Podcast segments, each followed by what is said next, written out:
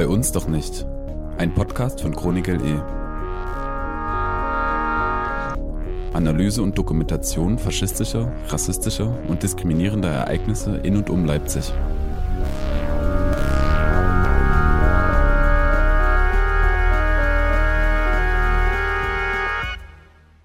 Hallo und herzlich willkommen zur neuen Folge von Bei uns doch nicht. Ich bin Anna. Und ich bin Eva. Hi auch von mir.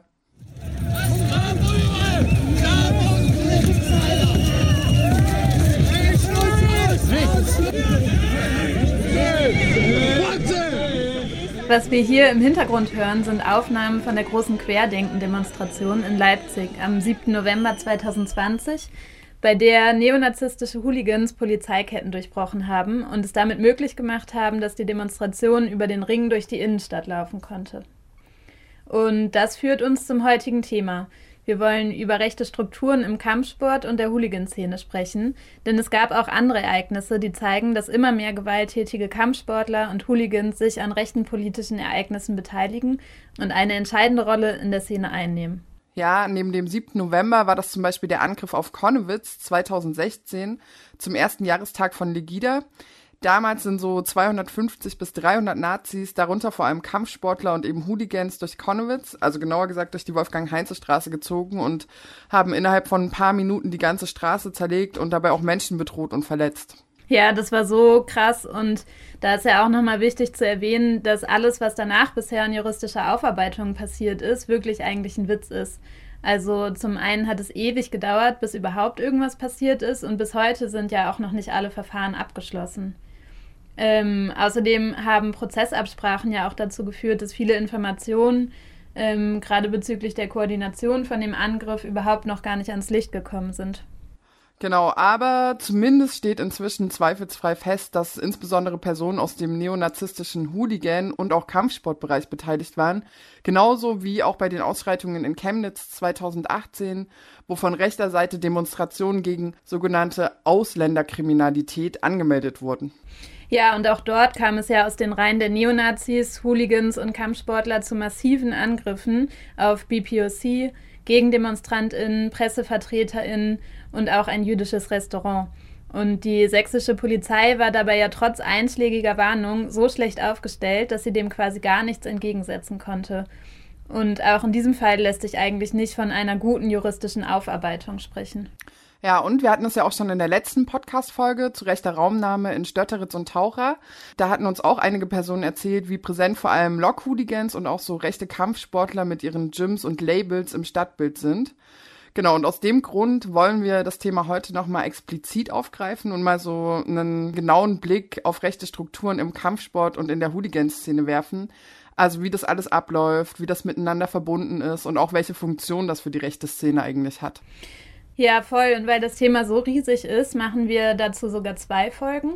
Ähm, heute geht es also, wie gesagt, erstmal um einen Überblick über die Strukturen und auch die Bedeutung von Kampfsport und Hooliganismus in der rechten Szene, mit einem Fokus äh, auf Leipzig und Sachsen. Und in der nächsten Folge gucken wir dann nochmal darauf, wie dem eigentlich begegnet werden kann. Also von institutioneller Seite, aber auch aus einer linken Perspektive. Also auch die Frage nach Selbstverteidigung, Gewalt und Militanz wird da eine Rolle spielen. Und weil in dieser ganzen Kampfsport- und Fußballszene ja krasse Männlichkeitsbilder und Mackerattitüden präsent sind, werden wir in der nächsten Folge eben auch nochmal eine explizit feministische Perspektive herausarbeiten. Und für die heutige Folge aber haben wir mit unterschiedlichen Personen gesprochen, die die Kampfsportszene beobachten oder auch selbst Kampfsport betreiben und darüber viel mitbekommen. Und später werden wir dann auch noch zwei Personen aus der linken Ultraszene hören. Und weil das insgesamt ja schon ein relativ heikles Thema ist und die Bedrohungslage da auch ziemlich groß, hatten äh, alle unsere InterviewpartnerInnen ein höheres Sicherheitsbedürfnis, weswegen wir sie diesmal recht anonym lassen und auch die Stimmen teilweise verzerrt haben und auch komplett neu einsprechen lassen haben. Ähm, bevor wir jetzt aber so richtig in das Thema einsteigen, gibt es erstmal wie immer einen kurzen Überblick über aktuelle Ereignisse aus der Region. Aktuelles. Neueste Meldungen und Ereignisse aus Leipzig sowie den Landkreisen Leipzig und Nordsachsen.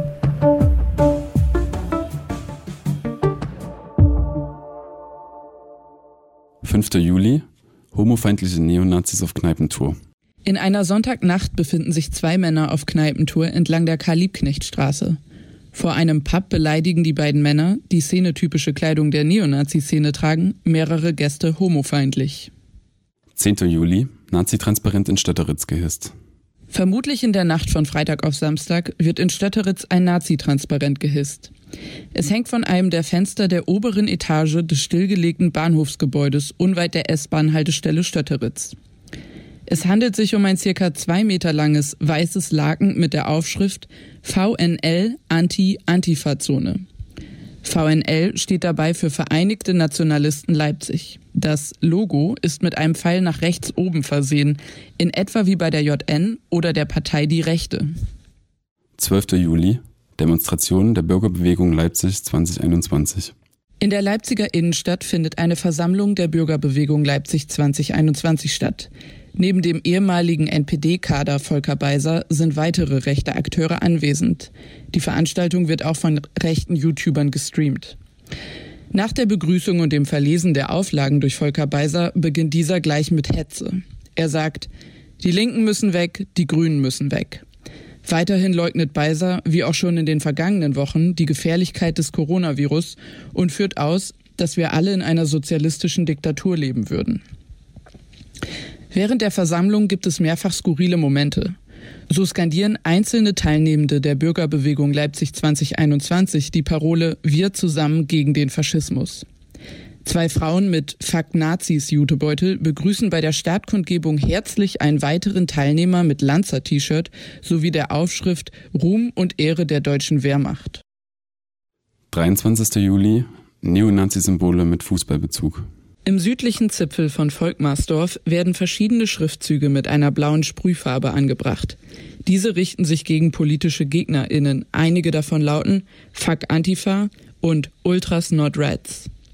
Außerdem beziehen sie sich auf den Fußballverein 1. FC Lokomotive Leipzig, in dem sie Lok an eine Hauswand sprühen. Am häufigsten wird das verbotene neonazistische Symbol Keltenkreuz, das an ein Fadenkreuz erinnert und die rassistische White Power Ideologie propagieren soll, an die Wände gesprüht.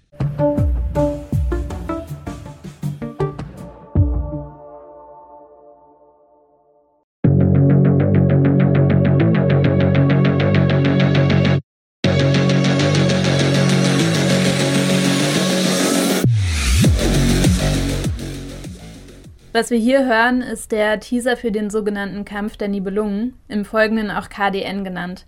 Das ist eine extrem rechte Kampfsportveranstaltung, die seit 2013 regelmäßig stattfindet, zuletzt im sächsischen Ostritz. Den KDN äh, werden wahrscheinlich viele von euch auch schon kennen, weil der gilt ja fast schon als Inbegriff für das Thema Rechte im Kampfsport. Ähm, das ist eben eine explizit neonazistische Veranstaltung, also von Nazis für Nazis, so wurde es in einem Interview mal zusammengefasst. Und da muss man sich zum Beispiel auch überhaupt nicht zum deutschen Grundgesetz bekennen, sondern es werden im Gegenteil so Umsturzfantasien gehegt. Insgesamt gibt es aber natürlich auch in der Szene nochmal krasse Unterschiede. Ja, also ich denke, da muss man ein bisschen ausdifferenzieren, weil es mittlerweile einfach eine große Bandbreite an offiziellen Gyms und Vereinen gibt und an weniger offiziellen Teams und bei der Chronik äh, gibt's bei Chronik LE, die hatten ja einen äh, Artikel darüber gemacht, da gibt's zum Beispiel die Unterscheidung in rechtsoffene und klare neonazistische Gyms. Und so spiegelt sich das auch ein bisschen wieder. Also es gibt Teams wie das Imperium Fight Team, die sich halt ganz klassisch aus einer Hooligan-Gruppierung äh, entwickelt hatten sich weiter professionalisiert haben und irgendwann dann halt dieses Free Fight Team gegründet haben, die auch kein ökonomisches Interesse damit haben, also als Verein damit Geld zu verdienen, sondern die wollen einfach für den Kampf auf der Wiese oder auf der Straße gegen politische Gegnerinnen trainieren und sind auch gar nicht an ihrem Image interessiert. Genau, dann gibt's halt äh, Teams, die eher rechtsoffen sind. Das heißt, da trainieren Kämpferinnen, die waren beispielsweise am Überfall auf Kornewitz beteiligt oder Trainerinnen, die waren dort mit Quarzhandhandschuhen haben sich nie davon distanziert. Und diese Leute werden toleriert und deshalb klassifizieren wir die als rechtsoffen. Auf die bekannten Namen wie zum Beispiel das Imperium Fight Team, was gerade angesprochen wurde, kommen wir später nochmal genauer zurück. Erstmal ist aber noch ganz interessant zu erwähnen, dass uns einige Interviewpartner erzählt haben, dass die Situation in Ostdeutschland in diesem Zusammenhang schon speziell ist. Klar, da gibt's bekanntere Gyms oder auch Fitnessstudios wie in Braunschweig meinetwegen, wo halt bekannte Nazis trainieren. Aber diese Verflechtung von Neonazismus, extremer Rechter und Kampfsport-Gyms ist schon sehr auffällig in Ostdeutschland und in Sachsen. Also es gibt da einfach sehr große Cluster in Thüringen und in Sachsen. Da die Region um Zwickau, Chemnitz, aber auch Richtung Bautzen gibt's sehr enge Verflechtungen halt zwischen der neonazistischen Szene und Kampfsport. Und so wie sich das in Leipzig gestaltet, würde ich schon sagen, dass es tatsächlich eine sehr bedeutende Position einnimmt innerhalb der bundesweiten neonazistischen Kampfsportszene. Also es gibt kaum oder kein Team, das so unverhohlen aus Neonazis und Hooligans besteht wie das Imperium Fight Team und auch so auftritt und sich nie auch nur in Annäherung um irgendeine Distanzierung davon bemüht hat. Und das ist ihnen auch egal. Also im Gegenteil, daraus besteht ihre Identität und dieses Image, das wollen sie auch nähern. Die haben einen sehr elitären Anspruch, die haben eigene Klamottenlabel, was aber nur für, sehr, für einen sehr ausgewählten Kreis bestimmt ist erstmal. Und dafür feiern die sich auch. Ja, sowas wie der Kampf der Nibelungen oder halt Tiberts, was gerade in äh, der Region um Chemnitz halt bedeutend ist. Das ist wahrscheinlich schon Ausdruck davon, dass halt Neonazis in äh, Sachsen oder Ostdeutschland dann erleichterten Zugang haben zu Immobilien und das dort halt besser ausrichten kann, weil sie hier halt verankerter sind, weil ihnen die Immobilien eher zugänglich sind, weil es hier mehr Kämpferinnen gibt aus dem Spektrum und sie halt weniger antifaschistische, zivilgesellschaftliche, aber auch staatliche Interventionen befürchten muss. Ja, zum einen sind Nazis hier einfach besser aufgestellt. Zum anderen sollten wir aber vielleicht auch nochmal einen Blick auf die generelle Kampfsportkultur in Ostdeutschland werfen. Also wer trainiert und kämpft da in der Mehrzahl und wie sieht das Publikum aus? Man, man kann eigentlich grob sagen, ähm, die Kämpfenden bestimmt das Publikum, ne? Also oder bringen es selbst mit. Beim BC ähm, Vorwärts Leipzig gab es zum Beispiel mal ein offenes Sparring in Leipzig. Da waren nur Faschos bei den Kämpfern und die haben so eine riesen Horde an Huls und Nazis, Nazi-Huls halt mitgebracht. Das war, das habe ich noch nie vorher gesehen und das hat eine extrem gruselige Stimmung hervorgerufen, weil normalerweise kommen dann immer Leute so von früher, die so ein bisschen geboxt haben. Es kommen Leute, die sich dafür interessieren. Natürlich kommen auch ab und zu mal irgendwelche Idioten, ne, und auch irgendwelche Faschos sind auch mit dabei, weil die sich generell für sowas interessieren. Aber oftmals sind es auch einfach nur Rentner, die früher in der DDR geboxt haben. Das hatten wir ganz oft, auch auf den gesamten Dörfern war das auch so. Und diese Stimmung, also diese richtig krasse Stimmung, da gab es auch mal eine Meisterschaft, eine Sachsenmeisterschaft, wo das ähnlich war. Die rücken dann an und das hat so ein Gewaltcharakter so in sich gehabt. Man hat halt schon gemerkt, die waren sehr aggressiv, ja. Die haben da rumgeschrien, die haben sich so ein bisschen aufgebaut. Hatte schon sehr so, so ein Macker, nicht nur Macker-Charakter, sondern es hat einen Charakter von starken, ja, von den starken Männern, die jetzt gekommen sind, um so ein bisschen stumm zu machen.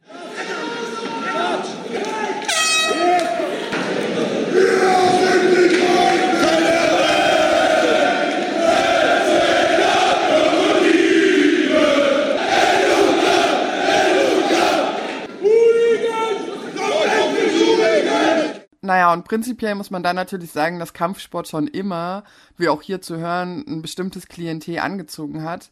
Und gerade in den etablierten Vollkontaktsportarten wie zum Beispiel Boxen oder Ringen und später dann auch beim Kick- und Thai-Boxen haben immer auch schon Nazis in den Vereinen mittrainiert.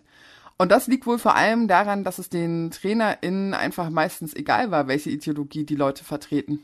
Bei so einem Verein, wo alle willkommen sind und dort aber, sage ich mal, eine Gruppe von rechten Leuten trainiert, ja, ähm, da sind die vielleicht unerwünscht, man hält die auch etwas kleiner, aber den würde ich nicht als rechten Verein bezeichnen, sondern es ist vielleicht der Wunsch, dass man jetzt Nachwuchs haben will oder Nachwuchs in irgendeiner Form wirbt und man aber niemand anderen findet als diese Leute und sich dann eben, sag mal, auf so einen Konsens einigt, die, die sind zwar ein bisschen, naja, eigenartig in ihrer Art und in ihrer Meinung, aber ich versuche hier noch entgegenzuwirken und ich versuche hier teilweise vielleicht noch ähm, die äh, ja zu disziplinieren und das hilft vielleicht. Und das ist eben auch einer der ganz wichtigen Punkte in Auseinandersetzungen mit anderen Clubs und deren Trainern, dass es eben gerne übergangen wird. Das heißt dann, bei uns im Training ist der sehr nett. Da trainiert er ja auch mit Ausländern zusammen und da verhält er sich ja auch ganz in Ordnung. Und das ist ein Verhalten, was ganz klar nicht zu tolerieren ist, weil die Leute werden ausgebildet in etwas und auch die Trainer haben eine Verantwortung und auch die Trainingskolleginnen. Also wir können festhalten, dass Nazis natürlich schon lange Kampfsport betreiben und das eben auch in, ähm, ich sag mal, normalen oder etablierten Vereinen, die nicht so darauf geachtet haben, wer da eigentlich mitkämpft. Und das im Hinterkopf wollen wir heute aber vor allem über dezidiert rechte Gyms sprechen. Denn die Bedeutung von Kampfsport ist in der rechten Szene schon nochmal krass gestiegen und es wurden im Zuge dessen auch eigene Gyms gegründet. In Leipzig und der Region sind dabei das Imperium Fight Team und das Bushido Sport Center, früher Bushido Free Fight Team, von besonderer Bedeutung, die von BeobachterInnen sowie auch TrainerInnen aus der Kampfsportszene als offen rechts bewertet werden und auch in der Neonazi-Szene selbst ziemlich gut angesehen sind. Also viele Leute haben tatsächlich sowas wie einen Idolcharakter, gerade aus dem Imperium Fight Team, Benjamin Brinser und Timo Feucht, die haben einfach ein sehr hohes Niveau und dann wird quasi im Gyms trainiert, um ein gewisses Level zu erreichen, um dann vielleicht bei Imperium sein zu können mit diesen Leuten. Und dann gibt's noch sowas wie das Bushido Free Fire Team, was quasi also die größte Instanz ist hier in der Stadt, auch mit Marco Tschörner, der hat einfach voll die große Expertise, also der ist voll versiert, der ist ein BJJ Black Belt, davon gibt's nicht viele in Ostdeutschland.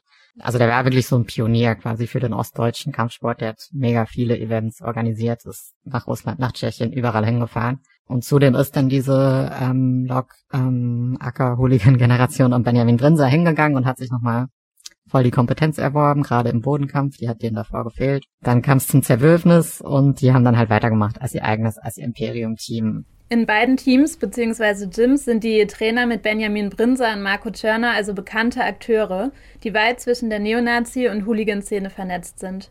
Und auch ihre Mitglieder fallen immer wieder durch extreme neonazistische Gewalttaten auf.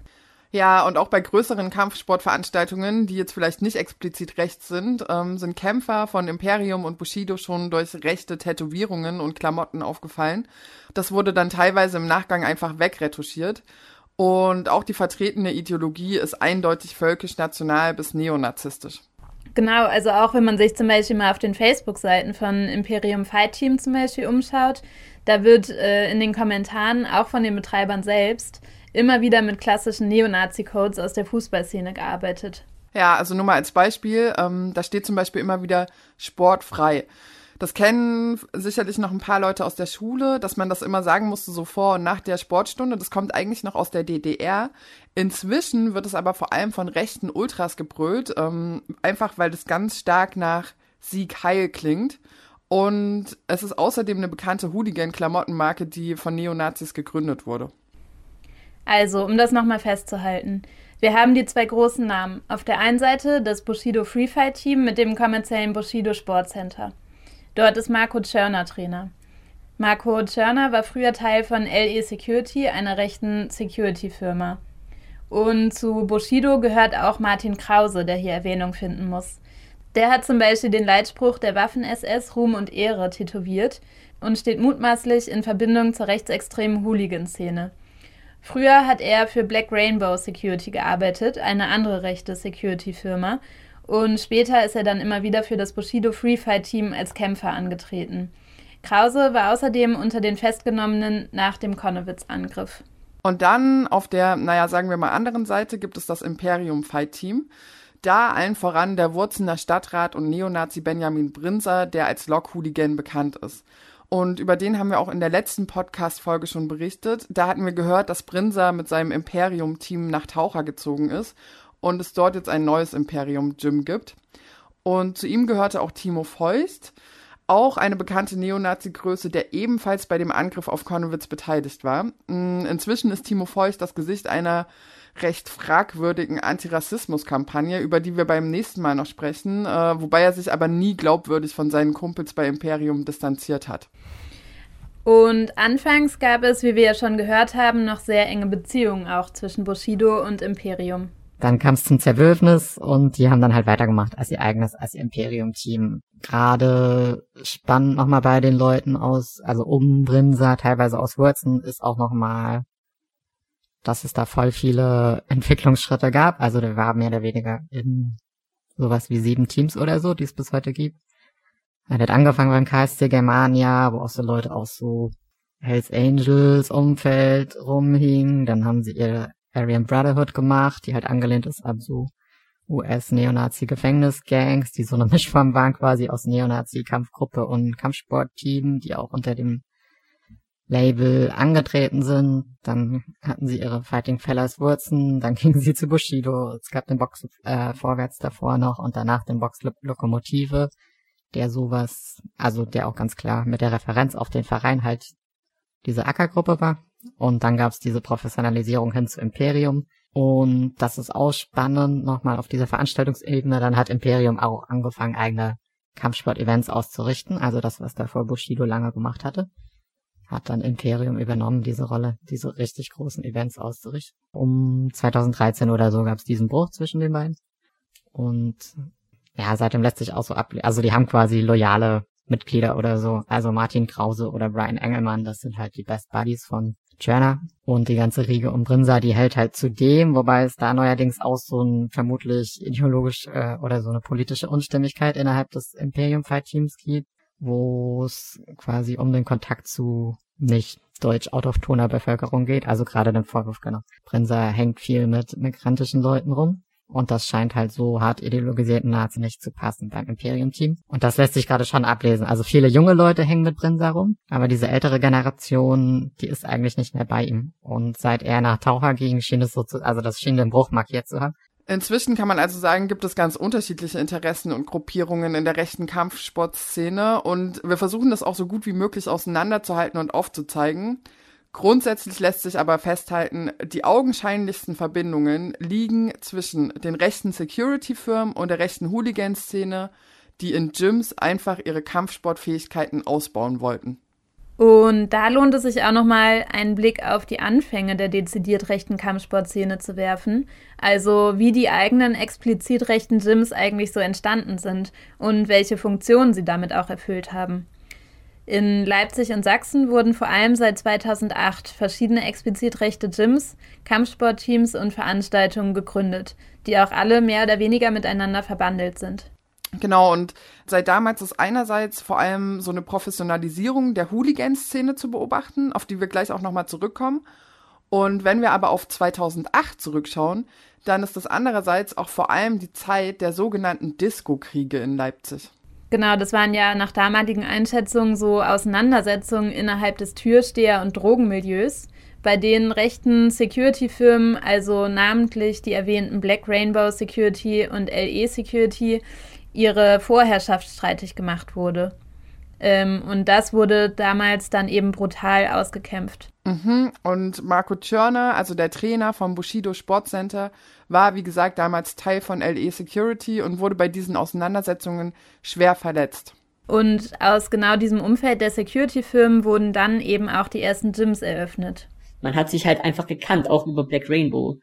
Ja, und über andere Securities in Leipzig. Das ist halt auch nochmal so eine sehr interessante Geschichte, weil das so stark miteinander verwurzelt ist. Vielleicht hat das auch irgendwas mit diesen Disco-Kriegen zu tun gehabt, dass damals diese Gyms gegründet wurden, weil ähm, 2008, 2009 so diese Disco-Kriege, als sie dann so ihren Höhepunkt erreicht haben, ne, und man ziemlich viel, ich sag mal, ja, gegeneinander sich richtig krass bekämpft hat, ne, da ähm, hat man vielleicht dann doch dieses diesen Gedanken gehabt, dass man was Eigenes hat und nicht irgendwo, also dass man für sich selber trainiert. Was nun tatsächlich ursächlich war für die Gründung der Gyms, das wissen wir natürlich nicht genau und darüber wollen wir jetzt hier auch gar nicht mutmaßen. Was sich aber auf jeden Fall festhalten lässt, ist, dass es große personelle Überschneidungen gibt zwischen den Leuten aus den Security-Firmen und den inzwischen etablierten rechten Kampfsportstrukturen in und um Leipzig. Darüber hinaus ist es aber auch wichtig, einen Blick auf die Hooligan-Szene zu werfen. Brinser zum Beispiel kommt ja eben aus dieser klassischen Hooligan-Szene und hat dann unter Turner trainiert.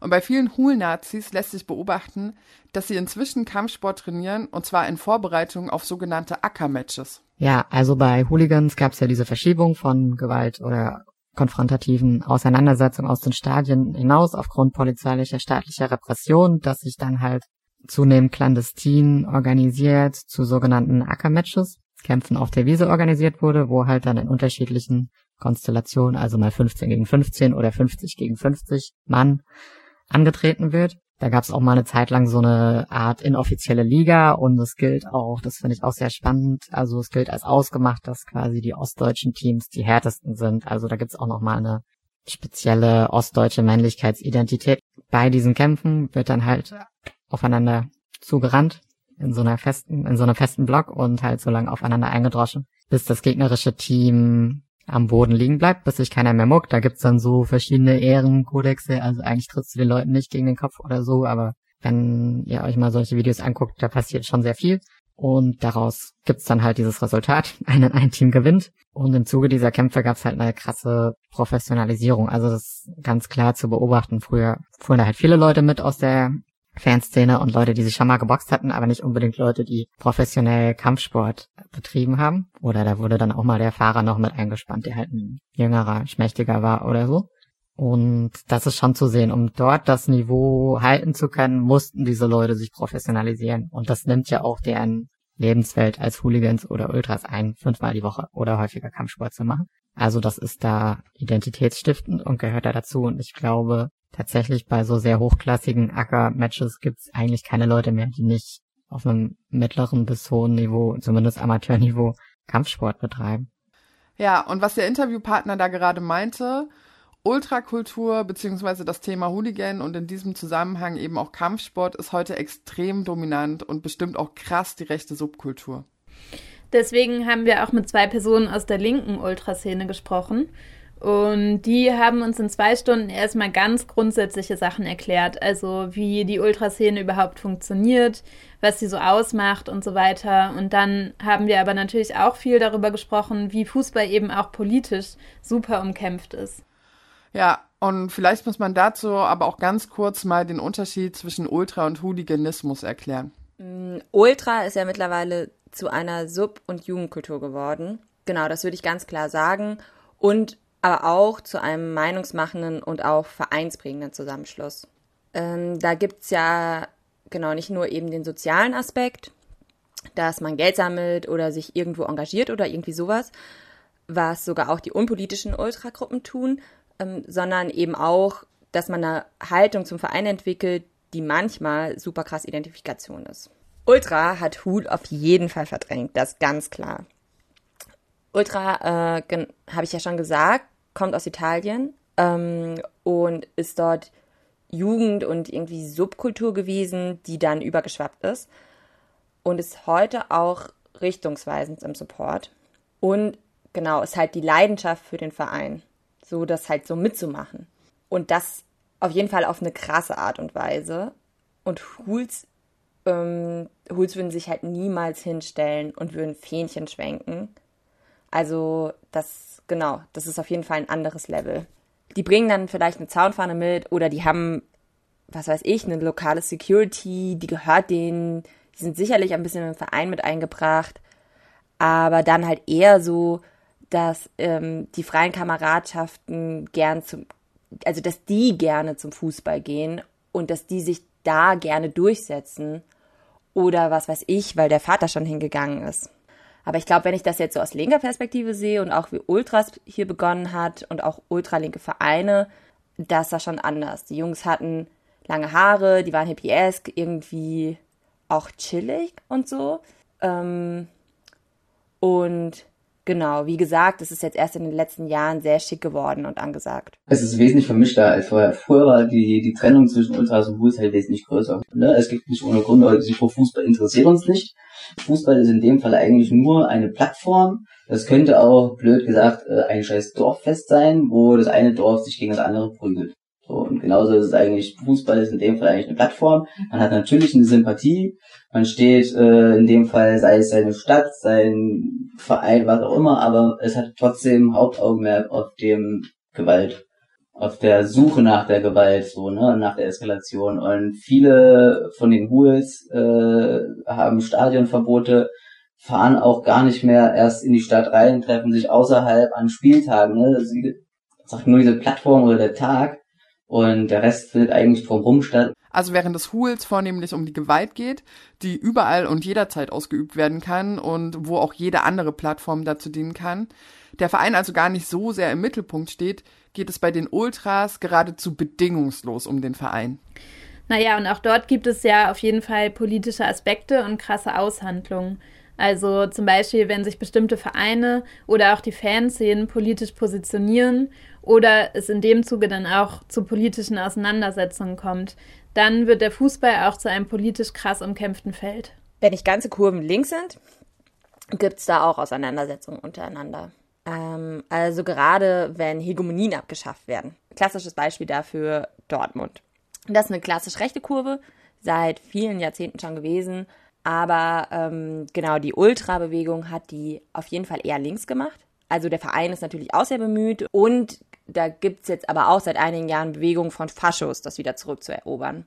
Und das findet halt krass martialisch statt. Äh, da gibt's von irgendwie Outings bis hin zu Bedrohung, natürlich Prügelei und so weiter, Auflauern bis hin zu Auftritten im Stadion. Da gab's zum Beispiel, also in Dortmund, ähm, da haben die so eine gelbe Wand. Das ist eine riesige Stehkurve.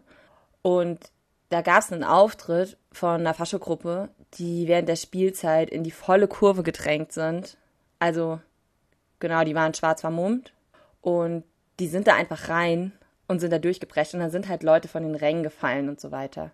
Und das sind so Machtsymboliken, da, da kriege ich gerade Gänsehaut, wenn ich da so dran denke und drüber rede, weil das ist einfach auf so viele unterschiedlichen Arten gruselig und es bedroht einfach viele Leute.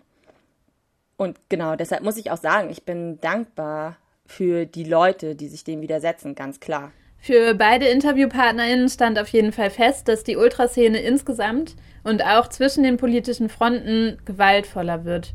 Und auch explizit linke Vereine, wie zum Beispiel der Rote Stern Leipzig oder so, die sind ja auch immer wieder Angriffen ausgesetzt. Das führt auch dazu, dass auch von linker Seite mehr trainiert wird, um sich eben verteidigen zu können. Wobei auch die Identifikation mit dem Verein wieder eine Rolle spielt, die ja auch bei den Linken gegeben ist. Ähm, aber insgesamt so politische Differenzen, die befeuern dann auch die Acker-Matches, über die wir ja auch schon gesprochen haben. Es ist jetzt nicht direkt so, dass die, die linken Kampfsport- oder Hooligan-Gruppierungen oder äh, Gruppen das irgendwie als Verteidigung oder so betreiben, ne, oder halt sich quasi der Sache stellen, sondern ähm, es gibt aber auch individuell Leute, die sich halt eher aus dem Hintergrund äh, der Sache beschäftigen, halt Kampfsport betreiben und sich eigentlich denken, es gibt einen Haufen, und zwar den Großteil, sagen wir mal, weiß ich nicht, ein Dreiviertel der Vereine, die definitiv im Hooligan äh, Bereich schon rechtslastig sind, wo man sich das halt quasi so ein bisschen so als Steckenpferd nimmt, sich die Vereine rauszupicken und auch diesen politischen Kampf dahinter sucht und Bock hat, sich halt mit den Leuten zu messen und denen auf die Fressen zu hauen. Was natürlich aber auch genauso nach hinten losgehen kann. Also äh, manchmal ist es auch genau dann diese politische Auseinandersetzung, die gewisse Regeln brechen lässt. Ne, wo dann quasi dann doch nochmal am Boden zugetreten wird, wo eine gewisse andere Intention bei dem Sport nennen wir es mal, äh, dahinter steckt. Und das wiederum ist auch ziemlich gefährlich und kann auch solche Situationen, obwohl es ja eigentlich immer ausgemacht ist, geklärt, mit gewissen ungeschriebenen Regeln halt trotzdem auch kippen kann. Da sind keine Frauen dabei. Äh, mir ist es nicht, also auch europaweit nicht bekannt, dass Frauen im Hooligan-Milieu oder auch was so Ultra-Selbstverteidigungssachen betrifft, mit dabei sind. Es gibt definitiv Frauen, die dort auch trainieren. Das ist auch bekannt, ähm, aber auf dem AK eigentlich nicht. Ich habe vor vielen Jahren mal äh, sozialpädagogisch zwei Frauen betreut in einer ostdeutschen Stadt, äh, nicht diese hier. Und äh, die haben mir erzählt, dass sie bei einem Verein auch mit auf den Acker gehen und dass sie auch am Wochenende mit nach Tschechien fahren. Und ich war so, wow, übelst krass. Genau, aber das war auch das einzige Mal, dass ich sowas gehört habe. Und, und man sieht die eigentlich auch nicht auf Fotos oder so. Und das heißt aber insgesamt geht es dabei um Spaß. Eher um Ehre. Also Spaß ist schon eine geringfügige. Ne? Klar macht sie Leuten auch Spaß, sie haben Faszination an der Gewalt, an dem Sport, aber es ist schon auch mehr dieses Kräftemessen, und die Ehre. Man vertritt ja auch da seinen Verein, ne? Also der Verein ist da wieder auch diese Plattform, ne? Der Verein hat eigentlich überhaupt kein Interesse dran, dass irgendwelche Schlägertrupps unter diesem Namen, unter den Farben sich irgendwie Donner einhauen im Wald. So. Aber es wird halt quasi genutzt. Über diesen Aspekt von Militanz, Selbstverteidigung und linken Strategien gegen die zunehmende Gewalt und was da eben auch Fallstricke sind, also wie da zum Beispiel wieder eine krasse Männlichkeit reproduziert wird, darüber sprechen wir dann auch nochmal genauer in der nächsten Folge. Bezogen auf den rechten Kampfsport in Leipzig ist die Verbindung in den Fußball jedenfalls klar. Da geht es um das Hooligan-Umfeld des Leipziger Vereins Lokomotive Leipzig. Imperium Fighting aus Leipzig,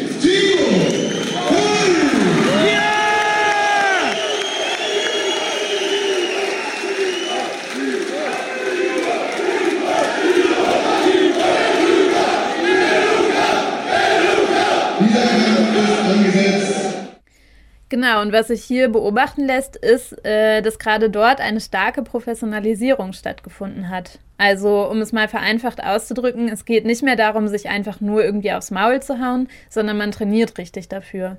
Das waren ganz unterschiedliche Kampfsportarten, aber so in den letzten 10, 15 Jahren ungefähr ist dabei vor allem der sogenannte Free Fight besonders beliebt geworden, also MMA. Das steht für Mixed Martial Arts und bedeutet im Prinzip, dass viele verschiedene Kampfsporttechniken sehr frei miteinander kombiniert werden, was für die Hooligans ja ziemlich vorteilhaft ist. Das hat ja schon einen Grund, das hat schon irgendwo einen bestimmten Charakter, ja, der dahinter steht, wenn Leute sich die gewalttätigsten Sportarten im Kampfsport aussuchen. Also ich meine dieses MMA, was so einem Straßenkampf gleichkommt, ja.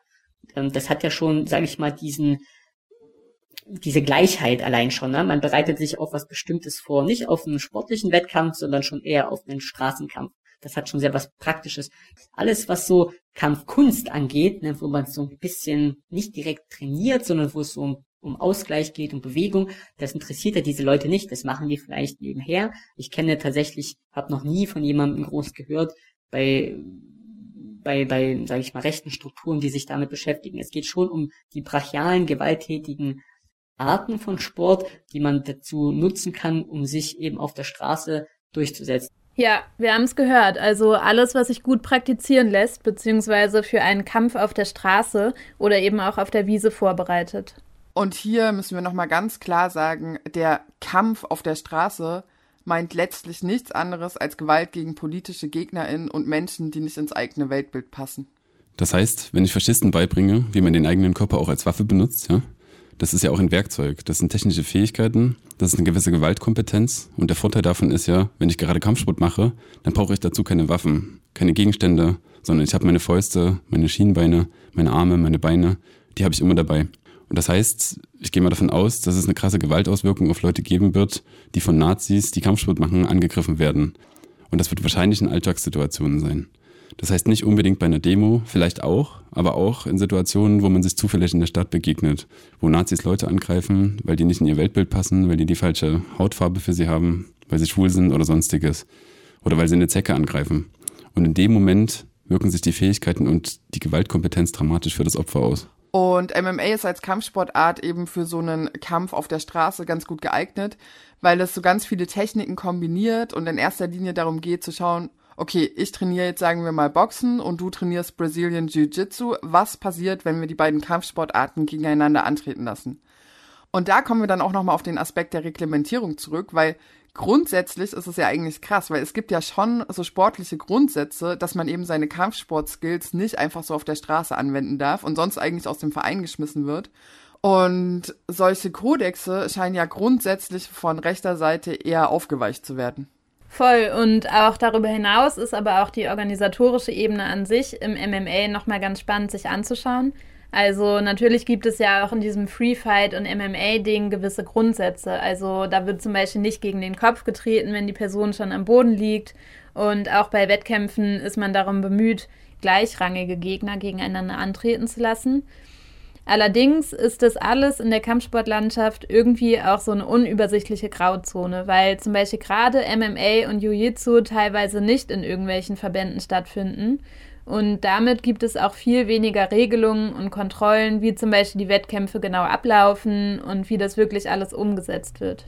Ja, genau, weil bei den rechten Gyms und Kampfsportveranstaltungen, über die wir heute sprechen, handelt es sich meistens genau um so rein kommerzielle Sportzentren, die nicht im Verband organisiert sind und damit keinerlei institutionellen Kontrolle unterstehen. Das heißt, sie erhalten auf der einen Seite keine Förderung und müssen sich komplett selbst um ihre Existenz kümmern, Andererseits gibt es eben auch keine vorgeschriebenen Wettkampfregeln, Kontrollen und ähnliches und auch keine Regelung, wie diese Veranstaltungen dann finanziell aussehen müssen, beziehungsweise wohin eigentlich die Eintrittsgelder fließen. Also inzwischen gibt es zwar Bemühungen, MMA zum Beispiel zu einer olympischen Sportart zu machen, was auch die Kontrolle solcher Events durch Verbände zum Beispiel erleichtern könnte. Aber inwieweit das tatsächlich ein geeignetes Instrument ist, den Rechten im Kampfsport entgegenzuwirken, darüber sprechen wir nochmal in der nächsten Folge. Ja, kommen wir stattdessen nochmal zu diesen Kampfsportveranstaltungen zurück und was diese gewisse Regelfreiheit eigentlich bedeutet. Wenn man sich so rechte Events wie Imperium Fighting Championship zum Beispiel anschaut, es gibt da eben keine institutionellen Regeln, kein Verband, der sanktionieren könnte. Und ich fand es ganz interessant, in den Kommentaren von so einer Facebook-Veranstaltung verteidigen sich die Macher dieses Wettkampfs, dass sie ausgefallene Kämpfer einfach gegen andere Kämpfer haben antreten lassen, obwohl die nicht in ihrer Gewichtsklasse und offensichtlich nicht ebenbürtig waren. Und das fand ich eine sehr interessante Parallele auch zu den Acker-Matches zu diesem Regelwerk halt auch, es gibt halt gewisse Altersklassen eigentlich auch, gerade so anfangs, ne, wenn man halt so eher so als Neuling, sage ich jetzt mal, damit reinkommt, gibt's noch so Klassifizierungen, die natürlich aber von denen, die so im mittleren Feld sind, halt eher missachtet werden. Wenn du keine 20 Leute unter 20 zusammenbekommst, wird halt aufgefüllt. Hast angenommen, du hast 20, äh, 20 ausgemacht, machst halt 15 Leute, die U20 sind, dann wird der Rest diese fünf Personen von Älteren aufgefüllt, von Erfahrenen eventuell. Und da gibt's auch ziemlich viele Geschichten mit quasi in der zweiten, dritten Reihe verdeckt laufen, sich abducken, weil man wesentlich größer und offensichtlich halt auch optisch wesentlich älter ist. Bei Imperium wurde das dann so begründet, dass es ja viel schlimmer wäre, den Kampf ausfallen zu lassen, als ungleiche Gegner gegeneinander kämpfen zu lassen. Und da sieht man mal, wie krass dieses Ideal des Kampfes eigentlich im Vordergrund steht und dass es eben eigentlich nicht um den fairen sportlichen Vergleich geht. Es haben ja eh voll viele unserer InterviewpartnerInnen darauf hingewiesen, dass der Sport in vielen Fällen eher eine Plattform ist, die sich eben von rechts politisch angeeignet und auch aufgeladen wird. Also es ist nicht unbedingt in erster Linie ein sportliches Interesse, was die Kämpfer motiviert, sondern schon explizit häufig ein politisches. Das heißt, im Vollkontakt-Kampfsport, Boxen, MMA, ganz egal, gab es schon immer eine stärkere Attraktivität von Milieu oder Hools oder auch Polizei oder eben auch von Nazis. Das ist für die attraktiver, weil der Vollkontaktsport sich über die Leistung definiert. Dass es dann von Nazis teilweise aufgeladen wird, von wegen Leben ist Kampf und wir bereiten uns für die nationale Revolution vor oder Kampf der Nibelungen und Tivas und so. Das ist, glaube ich, eine Sache, die sich dann zusätzlich entwickelt, die aber eigentlich mit dem Vollkontaktsport nichts zu tun hat, sondern eher mit Nazis, die den Vollkontaktsport für sich labeln wollen. Wir müssen also festhalten, dass der Kampfsport von den Rechten teilweise mit einem explizit politischen Interesse verfolgt wird und ganz klar mit einem Gedanken zur politischen Anwendbarkeit verknüpft ist. Bei Ackermatches geht es dann eben darum, die Hooligan-Feinde fertig zu machen. Auf der Straße richtet sich das gegen politische GegnerInnen und bedeutet natürlich auch eine rechte Dominanz im Alltag und passt gut zu den Raumnahmestrategien, die wir in der letzten Folge besprochen hatten. Mhm. Und genauso geht es dabei aber auch um größere Umsturz- und Übernahmefantasien, also das Leben als Kampf, was der Interviewpartner gesagt hat. Das hatten wir in der zweiten Folge des Podcasts beschrieben, Vorbereitungen von Nazis auf den sogenannten Tag X und Rechtsterrorismus. Und in diesem Zusammenhang haben uns auch mehrere Interviewpartner immer wieder von so Verbindungen in die Ukraine und nach Russland berichtet. Das ist allgemein bekannt, dieser Name ähm, Denis Nikitin, der ist so eine sehr treibende Kraft, ein Russlanddeutscher, der zurück nach Russland gezogen ist, glaube ich, mittlerweile, ähm, der diese Vernetzung zwischen der rechten Hooligan-Szene, also rechte Kampfsportler, russische und ukrainische Kampfsportler, der das halt sehr stark vorantreibt. Und da geht es um weit mehr als nur Kampfsport, da geht es auch wirklich um eine paramilitärische Ausbildung. Und jede Person, die äh, Kontakte hat in die richtig radikale oder generell schon in die rechte Szene in der Ukraine, ähm, hat auch Zugang zu Waffen. Früher oder später, selbst wenn die in die Ukraine oder meinetwegen irgendwo anders hinfahren, um dort an Waffen zu trainieren, wenn jemand hinfährt in die Ukraine von irgendwelchen rechtsradikalen Leuten von hier, weil er eben dort Kontakte hat, dann wird er hundertprozentig, kann man für sich fast sicher sein, dort an irgendwelchen Waffen ausgebildet. Ja, und hier zeigt sich, wie Nazis sich im Sinne einer White Supremacy-Ideologie auch überregional eben vernetzen und ausbilden. Und damit kommen wir nochmal zu einem anderen Aspekt, dem Networking. Wenn man sich bei Wettkämpfen zum Beispiel auch im Publikum umschaut, zeigt sich eigentlich ganz gut, wer gerade mit wem gut kann. Da sieht man in jeweiligen Abstufungen natürlich das ganze rechte Netzwerk. Das ist dann nicht nur eine Gemengelage aus Hools, Kampfsportlern und Sicherheitsfirmen, sondern all das steht auch nochmal in Verbindung mit der Rockerszene, mit Rechtsrock, mit Drogen und Graffiti. Also das ist eine ganze rechte Szene, die inzwischen schon eine eigene Subkultur eigentlich beschreibt. Aber natürlich auch alles, was mit Geld zusammenhängt. Mm, also Geld verdienen, Geld waschen, sowas. Und Musik, Kategorie C, die, die klassische äh, Band. Genau, und ich glaube, so das Ganze manchmal auch kodiert. Also mir würde da jetzt einfallen, Label 23 aus Brandenburg, würde man jetzt erstmal so denken, hä? Ähm, ja, aber das ist halt der Code für B und C, das Boxing Connection und gehört zu Markus W. Ein dekorierter Kampfsportler ist aber gleichzeitig auch Fascho, gleichzeitig auch Hul ähm, und so weiter. Und ähm, genau, das ist extrem eng und auch einfach ein enger Zirkel. Ähm, und bei Hogesa erinnere ich mich auch noch daran, dass die ähm, Recherche gezeigt hat, dass beispielsweise in der Orga von diesem Forum, da hat man nur einen Account bekommen, wenn jemand aus der Region für einen gehaftet hat. Ähm, also das war super exklusiv und trotzdem haben die ja Tausende oder was weiß ich, auf jeden Fall sehr viele auf die Straße bekommen. Und wenn man sich halt überlegt, dass es so vertrauensvoll ist und trotzdem bekommen die so viele Leute auf die Straße, das ist halt krass. Und als Leipziger wissen wir ja auch mit dem Konnewitz-Überfall, wie heftig die Verknüpfungen sind, wie weit die Leute von irgendwo herkommen. Das wurde am Anfang ja auch offiziell als Fußballgewalt abgetan. Also genau, Geldinteressen, Vormachtstellung, Geld, Menschenhandel, Drogenhandel, ist mega krass. Das ist letztendlich nichts anderes als organisierte Kriminalität. Ja, das ist ein gewisser Arm davon. Das, was früher vor allem also die Rechtsrock-Veranstaltungen geleistet haben, also so eine Vermarktung, äh, den Vertrieb auch von Merchandise und vor allem natürlich die Vernetzung der rechten Szene, all das läuft jetzt also ganz viel über Kampfsportveranstaltungen und Wettkämpfe. Ja, was du meintest, der Vertrieb von Merchandise und Labels, da läuft ja ganz schön viel drüber. Also zum einen einfach ein finanzielles Interesse, aber auch als Erkennungszeichen eben. Und wenn man sich da auf verschiedenen so Vertriebsseiten das Impressum anschaut, fällt auch immer wieder auf, dass die gleichen Namen da zu finden sind. Ja, wer da mehr Interesse dran hat, kann gerne mal bei Inventati oder runter von der Matte nachlesen. Zuletzt gab es bei runter von der Matte auch einen Artikel über die neuere Marke Resistant. Das ist so eine Sportswear- und Outdoor-Marke, die auch den Kampf der Nibelungen mitgesponsert haben. Naja, und das Erschreckende an dieser Vernetzung ist ja auch, dass es eben über die Kampfsportveranstaltungen und den Kampfsport an sich eben dieses krasse Netzwerk aus Kämpfern, Hools und Securities gibt, welches dann auch mobilisierbar ist. Also zum Beispiel, wenn es darum geht, gemeinsam auf Demos zu gehen. Also dadurch, dass es mehr Leute gibt, die das so professionell praktizieren, diesen Kampfsport und auch in rechten Gyms und rechtsoffenen, gibt das eine, also das macht eine größere Mobilisierbarkeit, würde ich behaupten und es macht auch eine größere, es hat eine größere Durchsetzungsfähigkeit auf der Straße zur Folge. Also das war zum Beispiel beim 7.11. bei dem großen Querdenkenauflauf auch zum ersten Mal zu beobachten, dass es sehr strategisch eingesetzt wurde, dass die Hools oder Leute mit Kampfsporterfahrung die ersten reingemacht wurden. Die wurden auch ganz klar supported von allen Leuten auf dieser Demo. Das wurde mehrfach auch im Nachhinein positiv betont, dass da unsere Hooligans waren, die halt genau vorne die Bresche in die Polizeikette geschlagen haben oder halt abseits am Rande der Demo Leute militant teilweise mit Messern angegriffen haben, also Leute, die ihren Gegenprotest dagegen äußern wollten.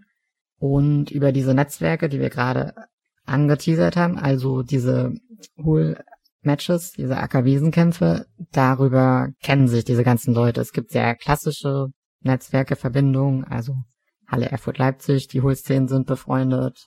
Und gerade bei sowas wie dem Überfall auf Konnewitz ist es sehr naheliegend, dass diese Netzwerke auch genutzt wurden, um dahin zu mobilisieren. Also es ist super auffällig, dass eigentlich alle Gruppierungen Bezüge zum Imperium Fight Team hatten. Für diesen Angriff, wo es ja dann nochmal darum ging, was Politisches durchzusetzen, wurden dann auch eigentlich verfeindete oder nicht befreundete äh, Gruppierungen eingeladen, wie halt die Leute aus Dresden. Es sollen ja angeblich auch welche aus Halle dabei gewesen sein äh, die dann halt alle für dieses Ziel mitmachen. Und das hat sich ja auch bei Chemnitz beobachten lassen, also wenn es da den kleinsten gemeinsamen Nenner gab, nämlich halt das verhasste Regime zu stürzen, dann machen die da alle mit und sind da alle dabei. Und genauso halt bei den Querdenken-Sachen.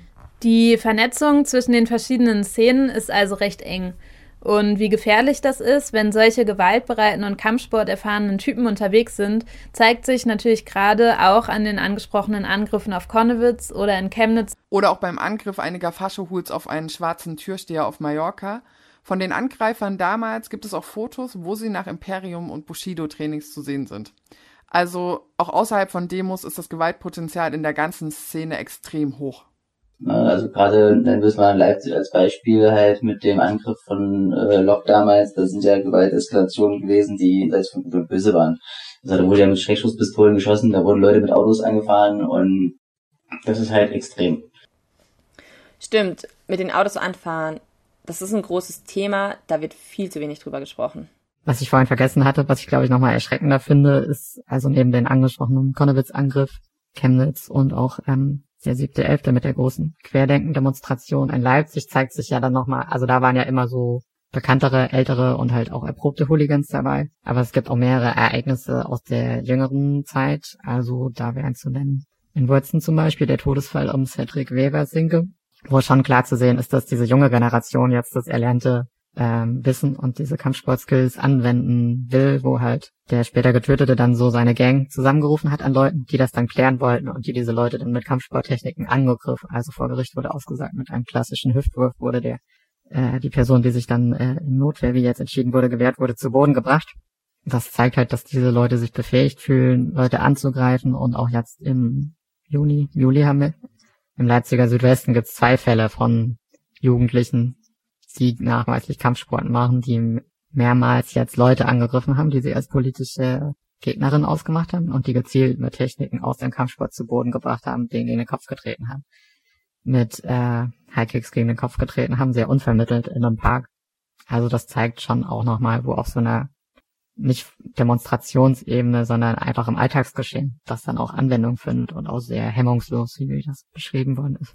Und da diese Szene insgesamt zunimmt und auch der Gewaltaspekt, wird das Ganze auch insgesamt ernsthafter betrieben und vorangetrieben.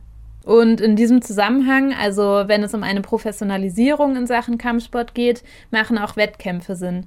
Das war eigentlich ganz interessant, wie viele Leute uns davon erzählt haben, dass ein Wettkampf nochmal so ganz anders auch ist als ein Training. Also jemand, der Wettkämpfe macht und das eben gegen Leute, die auch Kampfsport trainieren oder Kampfsport erfahren sind oder Kampf erfahren insgesamt mit vielen Kämpfen, der hat kein großes Problem, sich gegen Leute, die kaum was können oder die nur so ein bisschen ab und zu mal trainieren, durchzusetzen. Ja, das ist einfach mal so. Aber diese Kampfsport und insbesondere die Wettkampfkultur hat sich dann auch nochmal verselbstständigt. Also es ging dann nicht mehr nur um das Training für den Kampf auf der Straße oder Ackermatches, sondern es haben schon auch Leute richtig Bock auf den Sport bekommen und gesehen, ey, ich kann hier wirklich aufsteigen, das ist prestigeträchtig und so weiter. Und da hat sich dann auch wiederum mehr draus entwickelt. Bei Imperium ist ja auch noch wichtig zu sehen, dass es ja nicht der KDN, also so ein Turnier von Nazis für Nazis, sondern das ist immer auch der Versuch, da wirklich auch in die professionalisierte Kampfsportszene reinzugehen. Also da sind ja auch Leute dran beteiligt, wie so ein ehemaliger UFC-Kämpfer, der dann ja auch eine Schirmherrschaft oder eine bedeutende Rolle hat, weil er immer wieder Kämpfer mitbringt und der, na klar, auch in Deutschland zur absoluten Spitze gehört hat in seiner aktiven Zeit. Ich denke, da geht es einerseits darum, das eigene Gym zu promoten und auch die eigenen Kämpfer also, dass da ja auch eine gewisse Dominanz in der Region kommt von wegen, wir machen große Veranstaltungen, wir haben die großen Talente, die dann auch aus Bayern oder Bavü bei uns antreten. Und na klar, natürlich auch eine Normalisierung im Sport. Also, dass man sagt, wir machen nur Sport. Das ist ja ein ganz anderer Ansatz als KDN, die, sage ich mal, nur Neonazis ansprechen wollen. Also, trotz des gesamten Gewaltaspekts auf der Straße ist es also schon schwierig zu sagen, dass es alleine darum geht. Also um die Gewalt geht es schon richtig viel, aber der sportliche Aspekt spielt dennoch eine Rolle, also zumindest auch das Prestige, die Konkurrenz und sich miteinander messen und so weiter. Und wenn dann erstmal diese einzelnen Teams und Kämpfer so einen Status erreichen, da werden die dann eben auch hart abgefeiert. Also auch von Leuten, die gar nichts mit der rechten Szene am Hut haben. Das heißt, das erhebt diese rechten Akteure auch in der Mehrheitsgesellschaft zu quasi Idolen und auch so zu kleinen Promis richtig. Ähm, und alles unter so einem unpolitischen sportlichen Vorzeichen. Voll, und da spielt dann ja auch nochmal der kulturelle bzw. gesellschaftswirksame Aspekt eine große Rolle. Also Kampfsportveranstaltungen einfach als Event. Und damit lassen sich natürlich auch neue AnhängerInnen gewinnen. Also es zeigt sich, dass es momentan auch eine krasse Anziehungskraft hat auf Jugendliche zum Beispiel. Also diese ganze Action, die da geboten wird und insgesamt so diese Identifikation mit der Subkultur und auch so diese Unterwelt- und Gangsterfaszination, die damit einhergeht. Insofern liegt beim Fußball und auch beim Kampfsport ein extremes Rekrutierungspotenzial. Und tatsächlich wird ja auf den Internetseiten einschlägiger rechter Gyms ganz viel mit so Kinder- und Jugendtrainings auch geworben. Also das war schon richtig auffällig bei einem Besuch auf deren Internetseiten. Und gerade bei den jungen Generationen, also das ist wirklich also eine sorgebereitende Entwicklung, dass super viele von diesen Leuten dorthin rennen. Und es wird auf jeden Fall zunehmen. Also im Zuge dieses ganzen äh, Fitnessbooms ja auch, das spielt ihm ja total in die Hände. Gerade sowas wie das Bushido Sportcenter, was ja eigentlich auch ein vielseitiges Angebot hat mit Sport für Kinder, mit Fitnesskursen, dass Leute halt darüber dann auch in Berührung mit Kampfsport kommen. Das ist auch zu beobachten bei einigen Leuten, wo wir sagen würden, die waren davor jetzt vielleicht nicht aus einem politischen Kontext, aus einem Fußballkontext, sondern die gingen da einfach hin, um ähm, ihren Körper zu verbessern und die darüber politisiert wurden. Und das ist super gefährlich. Also gerade bei einem Team wie dem Bushido-Team, was nicht mehr so offen neonazistisch agitiert hat, was sich jetzt aber krass über diese ganzen Verschwörungserzählungen radikalisiert hat. Und das zieht sich da eigentlich durch einen Großteil des äh, Trainerinnenstabs. Und die machen da auch keinen Hehl draus. Und mit diesem etwas pessimistischen Blick kommen wir schon zum Ende dieser Folge. Und vielleicht ist es gut, nochmal kurz Revue passieren zu lassen, was wir jetzt alles gehört haben. Also Kampfsport in der rechten Szene äh, nimmt zunehmend eine wichtige Rolle ein und das auch auf ganz unterschiedlichen Ebenen. Also auf der einen Seite geht es um so kämpferische Fähigkeiten, worum es ja eben auch den Leuten aus der Security-Szene ging und auch den Hooligans, die sich immer professioneller geboxt haben. Und das wird auch zunehmend mehr enthemmt, findet sehr ungeregelt statt und auch immer wieder im Kontext von politischen Demonstrationen, organisierten Aktionen und auch alltäglichen Angriffen auf der Straße.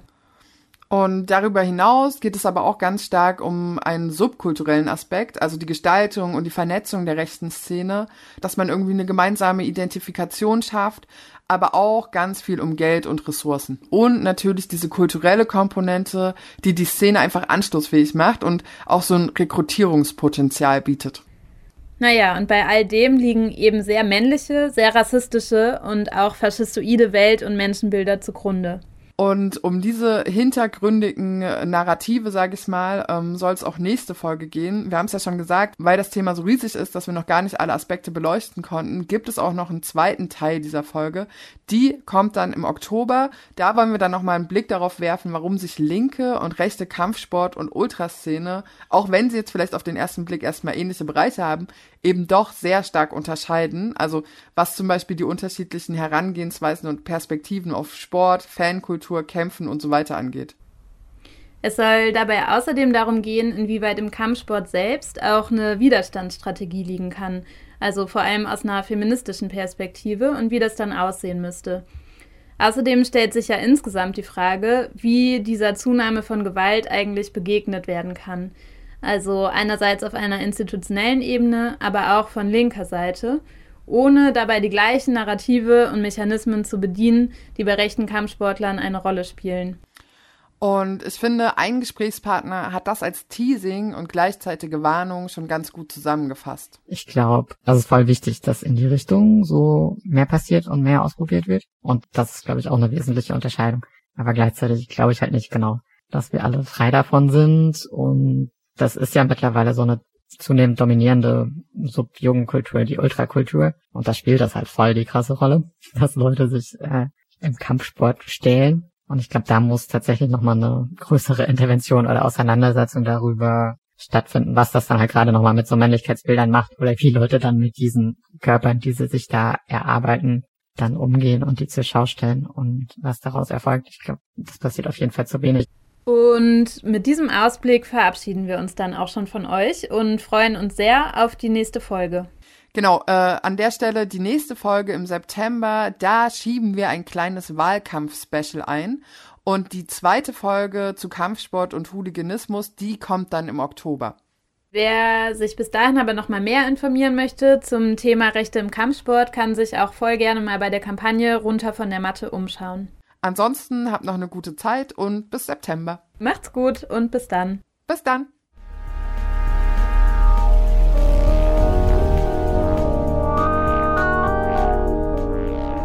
Bei uns doch nicht. Ein Podcast von Chronik LE. Gefördert durch die lokale Partnerschaft für Demokratie der Stadt Leipzig.